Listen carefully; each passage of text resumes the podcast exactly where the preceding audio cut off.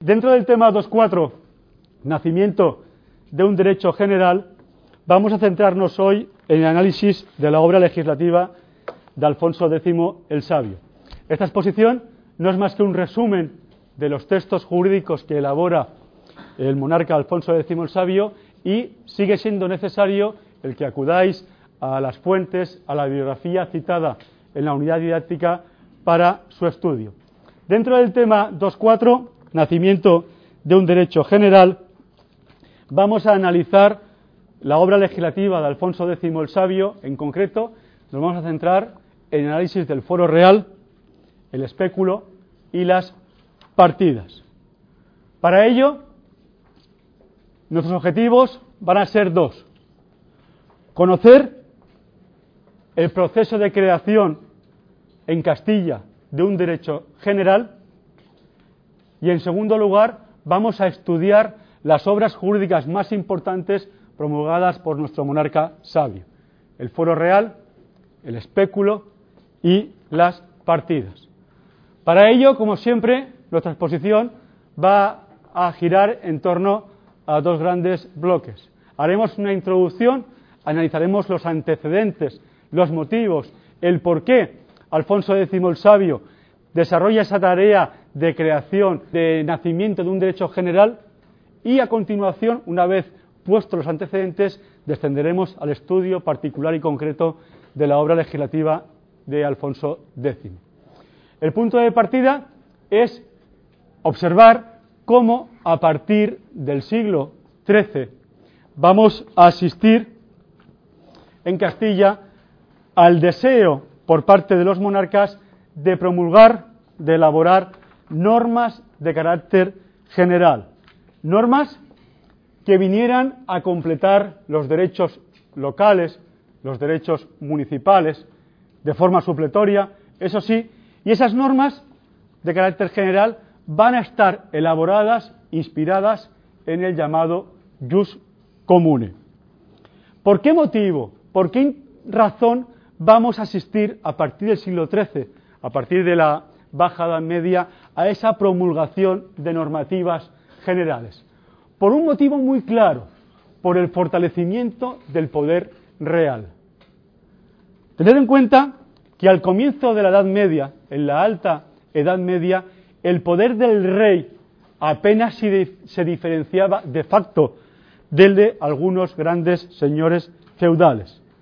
De este modo, durante la Alta Edad Media, el rey, el monarca, apenas crea derecho, carece de poder suficiente para imponer su voluntad. Eso da como consecuencia el derecho alto medieval que hemos descrito, un derecho disperso, un derecho atomizado desde el punto de vista jurídico. Sin embargo, a partir del siglo XIII, esa configuración, esa articulación del poder regio cambia. Cambia por dos motivos. De un lado, fijaros, el prestigio del monarca va a aumentar y se va a consolidar gracias al avance de la reconquista.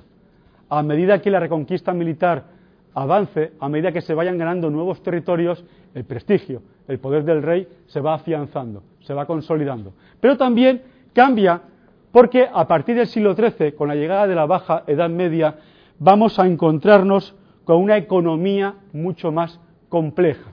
Va, vamos a encontrarnos con un crecimiento de la actividad comercial, del intercambio mercantil, en un nuevo marco social, es decir, el fortalecimiento de las urbes frente a los centros rurales.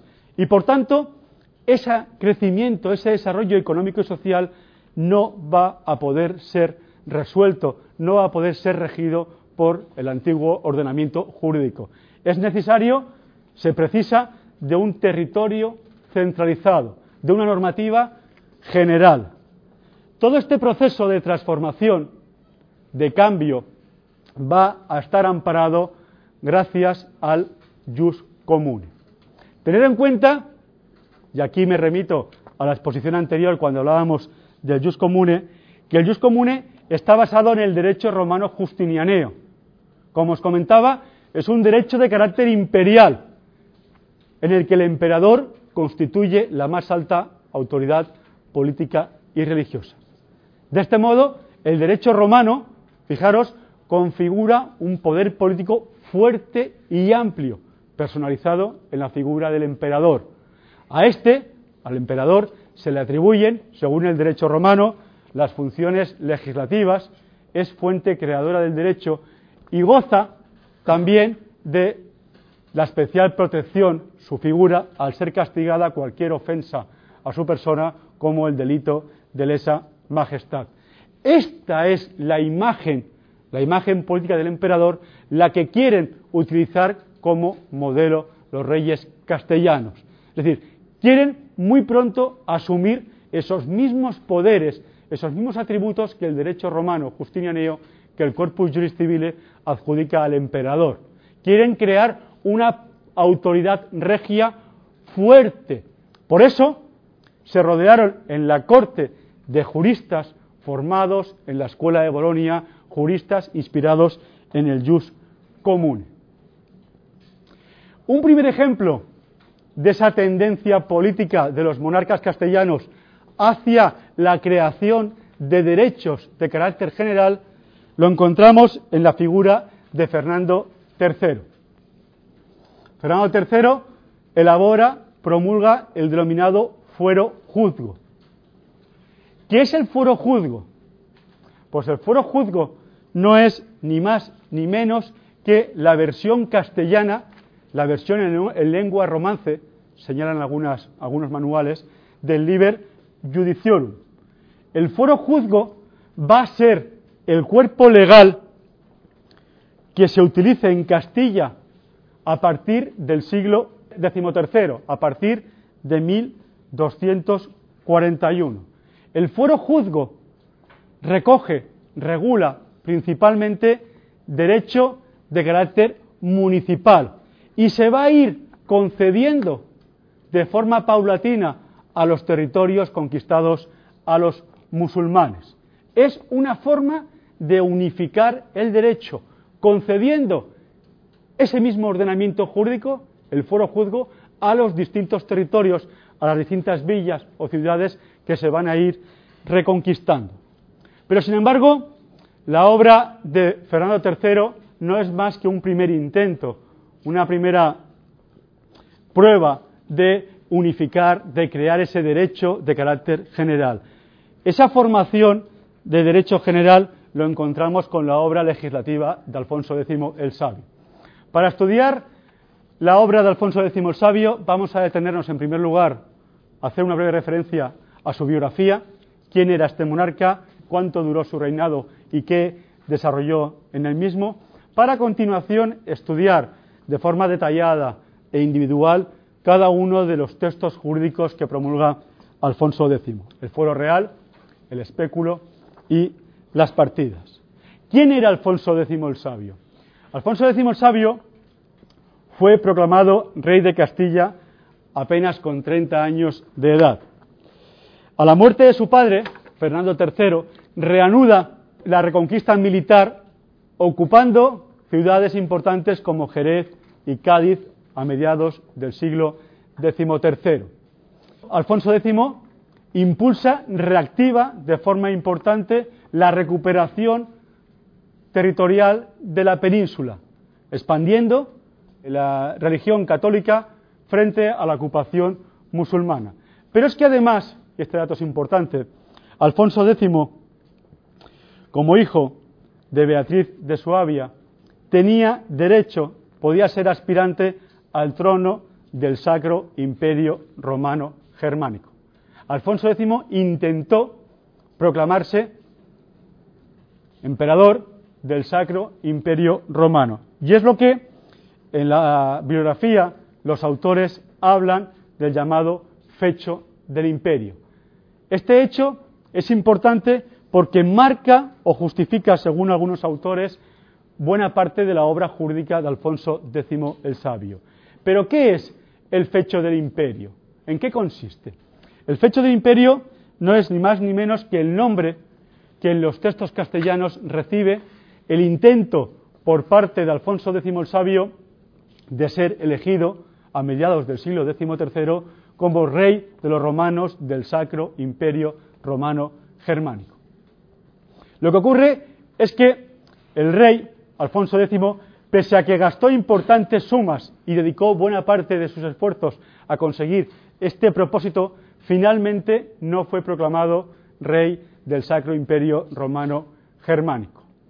Lo que sí que es cierto es que entre esas funciones, entre esos proyectos que puso en marcha para conseguir el, alzarse como monarca, como rey del Sacro Imperio Romano, no solamente invirtió grandes cantidades económicas, sino que también, como coinciden la mayoría de los autores, la elaboración de las partidas responde a ese derecho, como veremos más adelante, de recoger en un único libro el derecho común, que sirviera como, con gran prestigio, a nivel internacional. Un imperio, un único derecho. Durante el reinado de Alfonso X el Sabio, vamos a encontrar los últimos años, los años de declive de su reinado, en el que el fallecimiento de su hijo primogénito motivó un problema sucesorio con su segundo hijo, el infante Sancho, que determinó, por así decirlo, el fin del reinado de Alfonso X el Sabio. Hemos de señalar brevemente, si queremos valorar cuál es a grandes rasgos el reinado de Alfonso X el Sabio, hay que señalar que es un reinado próspero en el que se activa la vida política y económica, se reforma la moneda, la hacienda y se impulsa la actividad comercial y mercantil con la creación de ferias y, sobre todo, con la creación del honrado Consejo de la Mesta. Pero el reinado de Alfonso X el Sabio no solamente es un reinado con una importante proyección económica política, sino también de una importante relevancia cultural, ya que Alfonso X, el Sabio, de ahí su apelativo, fue reconocido por la gran obra científica, eh, literaria, histórica y jurídica realizada durante su reinado. Son conocidas sus obras históricas, la Crónica General de España, sus obras científicas, como el Lapidario, que es un tratado de mineralogía, pero también, y es lo que a nosotros nos interesa, son también conocidas sus obras jurídicas. El fuero real, el espéculo y las siete partidas. Al estudio de cada una de estas obras vamos a dedicar los siguientes minutos. ¿Qué es el Fuero Real de Castilla? El Fuero Real de Castilla, también conocido como Libro del Fuero, Fuero del Libro o Fuero de las Leyes, no es más que un texto, un texto jurídico de derecho local elaborado por Alfonso X para ser otorgado a distintas ciudades de la Extremadura castellana dentro del Reino de Toledo y Andalucía. Se concibe en 1256 y se concederá ese fuero real a ciudades tan relevantes como Burgos, Palencia, Segovia o Ávila. El fuero real consta de un prólogo y cuatro libros. En el prólogo del fuero real se indica cuáles son los motivos, las razones por las cuales Alfonso X elabora este texto jurídico. Fijaros, el motivo que alardea es que el ordenamiento jurídico vigente es disperso, excesivamente localista, atécnico, de carácter consuetudinario, que presenta importantes defectos y, por tanto, plantea el foro real como el instrumento óptimo, adecuado, para suplir las carencias normativas y acabar con la diversidad de ordenamientos jurídicos municipales. Os he traído un extracto del prólogo del Foro Real en el que perfectamente Alfonso X describe cuáles son sus motivos. Dice, en el nombre de Dios, amén, por los corazones de los hombres, dice, donde conviene a rey que a tener sus pueblos en justicia e en derecho, que haga leyes por lo que los pueblos sepan cómo han de vivir, en las desavenencias, en los pleitos que nacieren entre ellos. Y empieza a denunciar cómo en la villa de Valladolid, donde no hubiere fuero, donde no había fuero, se juzgaba por fazañas y por albedríos de partidos de los hombres, y por usos desaguisados, y sin derecho. de cuya situación dice de que vienen muchos males y muchos daños a los hombres y a los pueblos. Por este motivo, por los desaguisados, por los conflictos que planteaba las deficiencias del ordenamiento jurídico, es por los cuales Alfonso X justifica la promulgación de ese fuero real para la subsanación de las carencias normativas del derecho vigente en la época. El fuero real, como os comentaba, además del prólogo, consta de cuatro libros. Esos libros, o en ellos, se trata de la organización político-religiosa, del procedimiento judicial, así como también contiene normas de derecho privado y de derecho penal. El objetivo del foro real, como ya hemos indicado, era evitar los juicios de albedríos y fazañas, porque se considera una forma, un régimen jurídico atécnico y plagado de defectos. Y por tanto, en él, en el foro real, se nota ya la necesidad de homogeneizar el derecho y sobre todo en el foro real observamos ya una cuestión clara, la necesidad de recuperar y exaltar el poder real. ¿Y cómo se nota? ¿Cómo se aprecia? Pues es muy sencillo. Si observamos el contenido del foro real, detectamos principios propios de la teoría y de la autoritas regia. Por eso, en el foro real, el monarca, influenciado por el derecho romano justinianeo, deja patente en el foro real que solamente a él, al rey, le corresponde la facultad de legislar. Además, esa característica de fortalecer el poder regio se aprecia en el foro real en otro hecho. Se restringe el principio de autonomía local propio de los fueros de la primera época. A partir del fuero local, solo el monarca va a poder designar a las autoridades locales. Recordar en las intervenciones anteriores, cuando hablábamos de los fueros breves del régimen foral, de los primeros textos locales, cómo esos privilegios que se daban a los territorios recién conquistados para eh, que fueran repoblados, en muchas ocasiones consistían en dar la facultad a ese municipio para nombrar a sus órganos de gobierno local, a sus autoridades municipales. Pues bien, ahora, con el fuero real, Alfonso X, para fortalecer su autoridad, recupera esa atribución y se asigna a él en forma exclusiva la designación de las autoridades locales. Claro, lógicamente, esta atribución va a contrariar, va a violentar algunos puntos de los fueros locales y, por tanto, es una decisión que, como no, va a generar tensiones y conflictos. Pero ya lo veremos más adelante. Junto al foro real, la otra gran obra legislativa de Alfonso X el Sabio es el espéculo. El espéculo es aquella obra que recibe dicha denominación por las propias palabras que Alfonso X utiliza en su prólogo al manifestar la intención de que esa obra recoja todo el derecho castellano que se encontraba disperso hasta entonces. Es decir, con el espéculo, Alfonso X el Sabio trata de sistematizar y depurar el derecho castellano tradicional, construyendo un ordenamiento jurídico unitario con vigencia general para todo el reino. Son muy claras las palabras que utiliza en el prólogo. Por ende, nos, don Alfonso, fecemos estas leyes que son escritas en este libro, que es espello del derecho porque se juzguen todos los nuestros reinos e de nuestro señorío. Esa intención clara, como os comentaba, de sistematizar, de depurar el derecho tradicional castellano. Llegados a este punto, conocido el contenido del espéculo, tenemos que decir que el espéculo consta de un prólogo y cinco libros, divididos a su vez en leyes y títulos. No obstante, hay que señalar que el espéculo, tal y como nos ha llegado hasta ahora, parece que no es la obra completa, porque en muchos de sus apartados, de las, leyes que conservamos actualmente, se remite a libros quinto, sexto y séptimo que no se conservan. En ellos, en esos libros quinto, sexto y séptimo, se hace referencia al derecho canónico, a la organización política y judicial, así como al derecho procesal. Por tanto, se cree que la obra que ha llegado a nuestras manos es el resultado de un plan inicial de nueve libros que no llegó a ser concluido o bien del que se han extraviado cuatro libros, los últimos cuatro libros.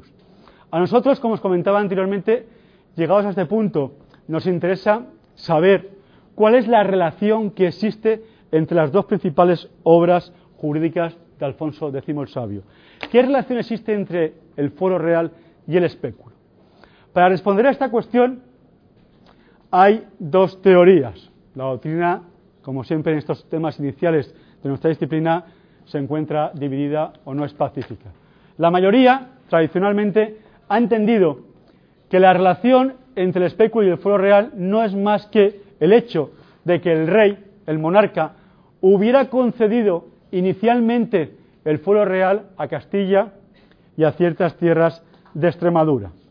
Más tarde, los defensores de esta teoría entienden que el monarca, pretendiendo alcanzar una unificación jurídica, dicen, redacta el espéculo, redacción de cuya obra se interrumpe como consecuencia del llamado fecho del imperio. Esta aspiración fallida, luego, esa aspiración a que Alfonso X Sabio, que antes comentábamos, fuera proclamado rey del imperio sacro-germánico, pues le lleva, por tanto, a disponer que redacten las partidas, como veremos a continuación. Es, por tanto, la relación entre las distintas obras jurídicas de Alfonso X Sabio, entre el fuero real y el espéculo, no es más que una relación cronológica. Primero elabora el fuero, el fuero real, y posteriormente, ante una visión más amplia a esa tendencia a la unificación jurídica, a la creación de un derecho general, elabora el espéculo. Pero por las circunstancias del reinado de Alfonso X, sobre todo por el fallido intento del denominado fecho del imperio, pues abandona ese proyecto y trata de elaborar en su lugar las partidas. Por su parte, García Gallo rechaza esta concepción tradicional y entiende que la primera obra jurídica de Alfonso X es el espéculo, concedido, el de fija fecha, en el año 1255 para las villas de Castilla. Posteriormente, según García Gallo, se promulgó el Foro Real, que desplaza al espéculo como cuerpo legal vigente. Y una vez muerto, dice Alfonso X el Sabio, una serie de juristas redactaron lo que se denominan las partidas. Pero si algún texto legal es importante en la obra legislativa de Alfonso X el Sabio es este, las partidas. Las partidas. Se trata de la obra jurídica más importante de nuestro tiempo. Es, por así decirlo, la obra más famosa de la historia del derecho no español, sino del derecho hispánico del derecho castellano. Fue durante siglos la obra jurídica de obligada lectura y consulta. Algunos autores, como el propio Escudero, vienen a señalar que es la obra jurídica más importante de la historia del derecho español. Es la obra cumbre del ordenamiento jurídico español. Cuando analizamos el contenido de las partidas, llama la atención de que el mismo se compone de un prólogo y siete partidas, siete partes. A su vez, cada una de estas partes dividida en títulos y leyes. La división en siete partes es lo que le da nombre al texto, si bien en algunas fuentes se habla de las partidas como el libro de las leyes, el fuero o espejo. Su contenido, el contenido de las partidas, está clara y básicamente inspirado en el jus comune. Por eso, podemos afirmar que las partidas es la versión castellana del derecho común y la manifestación más evidente de que en Castilla se difundió la cultura jurídica del jus común. Cada una de las partidas está dedicada a temas distintos. El primero, sobre la fe católica y la organización de la Iglesia. El segundo, cómo se organiza el, eh, el Estado políticamente, analizando la figura de los emperadores y los reyes, su poder y obligaciones para con el pueblo. En tercer lugar, derecho procesal, a continuación matrimonial, en quinto lugar civil y sexto lugar sucesorio y finalmente derecho penal. Vamos a poner algunos ejemplos para que veáis la importancia y la relevancia del contenido de las partidas. Fijaros, en la partida segunda, cuando se habla de la organización política del Estado, de la figura del rey, se regula el régimen sucesorio de la corona. La partida segunda se trata de los derechos y deberes del rey para con el Dios y también se establece, y es aquí donde quiero llegar, a señalar las formas en las que se adquiere el trono, es decir, se regula el régimen de sucesión a la corona de Castilla. He de señalar que el régimen sucesorio que se implanta en las partidas de Alfonso X el Sabio es el mismo que rige actualmente en la Constitución española de 1978. Exactamente igual. Pero las partidas, como os decía, no solamente contempla cuestiones de derecho público, sino que también encuentra a regular funciones tales como los requisitos para poder ejercer, desempeñar la condición de abogado.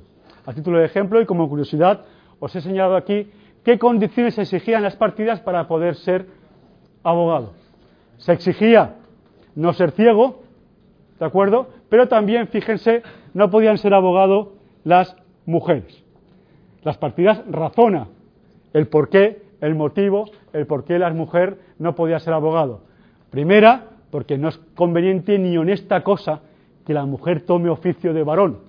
¿De acuerdo? Y la segunda, porque antiguamente, dice, lo prohibieron los sabios por una mujer que decía en Calfurnia que era sabedora, pero tan desvergonzada y enojada, de tal manera a los jueces con sus voces que no podían con ella. Esto es texto legal, ¿eh? derecho vigente en la época de Alfonso X el Sabio. Pues bien, las partidas, pese a la importancia de la misma, todavía existen ciertas cuestiones sin resolver o que plantean debate en la doctrina. La autoría está clara, hasta cierto punto, porque la elaboración de las partidas es un proceso largo que dura acerca de nueve años, iniciándose en 1256 y no promulgándose el texto hasta el 28 de agosto de 1265.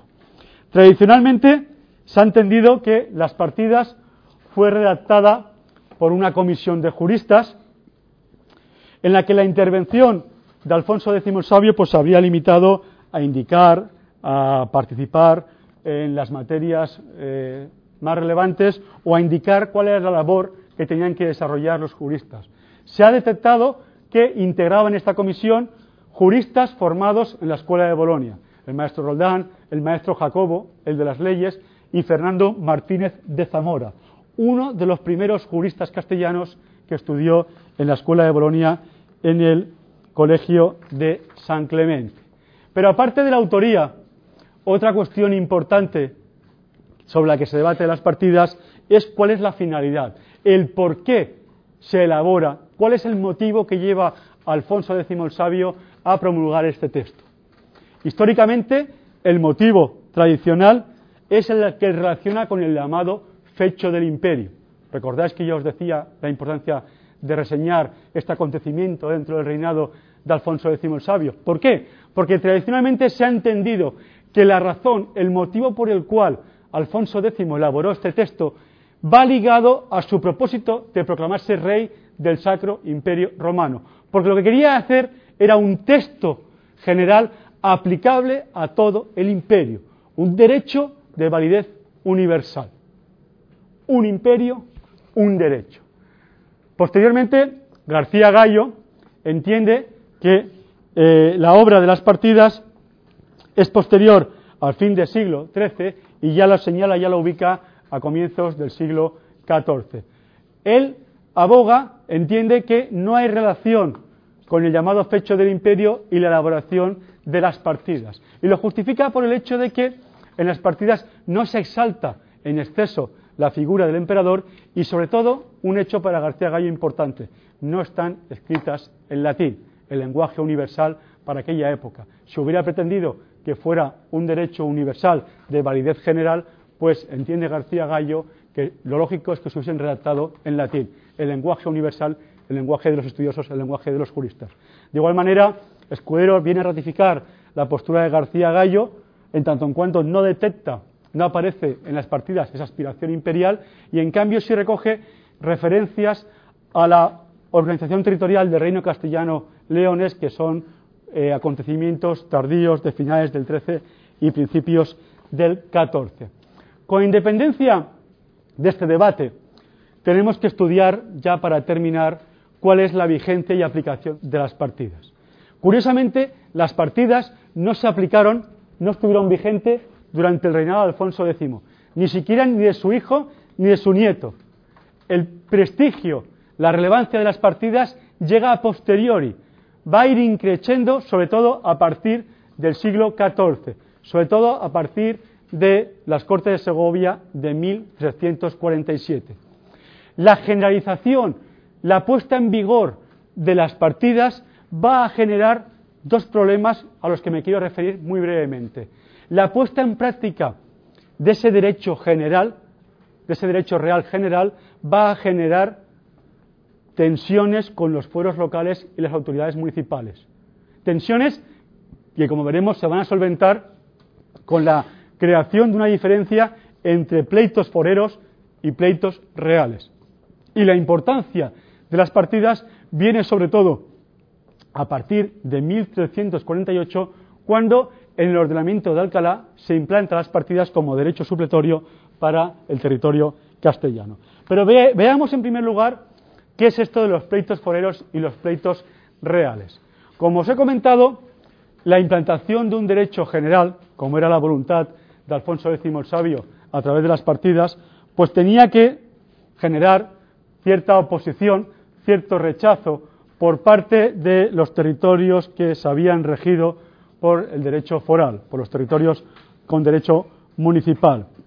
Por tanto, el rey, en principio, acordó, estableció, para evitar conflictos con ese derecho municipal o local, unas reglas a la hora de resolver los litigios y los pleitos. Distinguió entre los pleitos foreros y los pleitos reales. Aquellas cuestiones que afecten solamente a los habitantes de un determinado territorio van a ser regidos por su derecho foral, mientras que aquellos otros pleitos en los que tenga participación regia o afecte a los intereses del monarca se regirán por el derecho regio. Dice así, otro sí es, a saber, cuando el rey o la reina allegan a alguna de sus villas o quieren por bien partimiento de los oír y librar los pleitos foreros, mientras que ahí moraren deben los oír y librar según los fueros del lugar en que oyeren los pleitos.